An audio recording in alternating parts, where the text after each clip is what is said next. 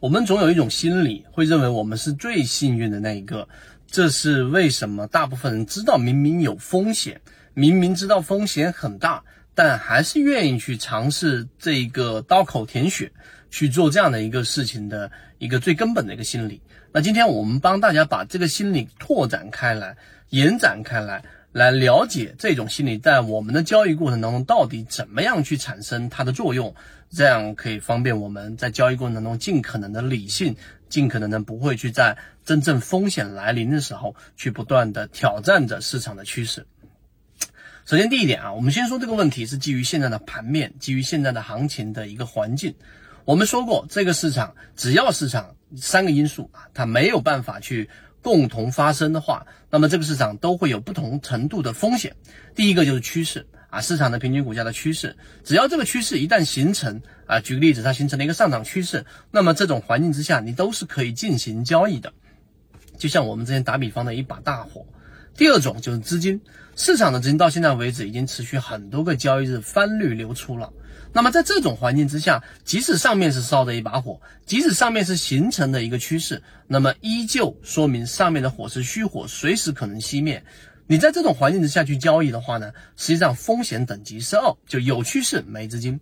啊。第三种呢，就市场的赚钱概率，当资金不断的涌进的时候，但依旧没有烧出一个我们可以持续去进行套利的方向啊，无论是板块方向还是整个市场的氛围。啊，赚钱效应，只要赚钱效应没有烧起来，那么这个市场的风险等级依旧没有办法到我们可以全仓或者大部分资金投入的这种环境。这是第一点，三种重要的因素：趋势、资金以及赚钱概率呀，也就是我们的赚钱效应。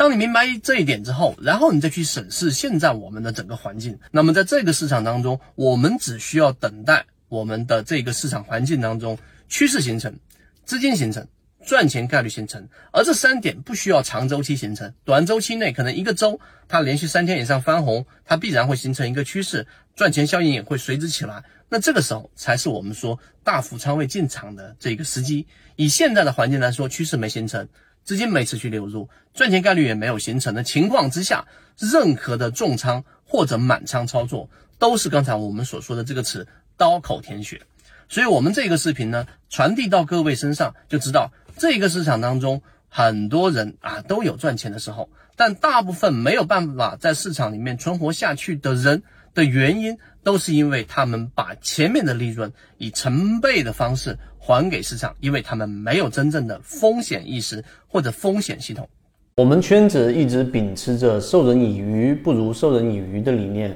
给所有的股民提供一个学习交流的平台。如果你想进一步的构建和完善自己的交易系统，可以关注融化财经公众号，找到我。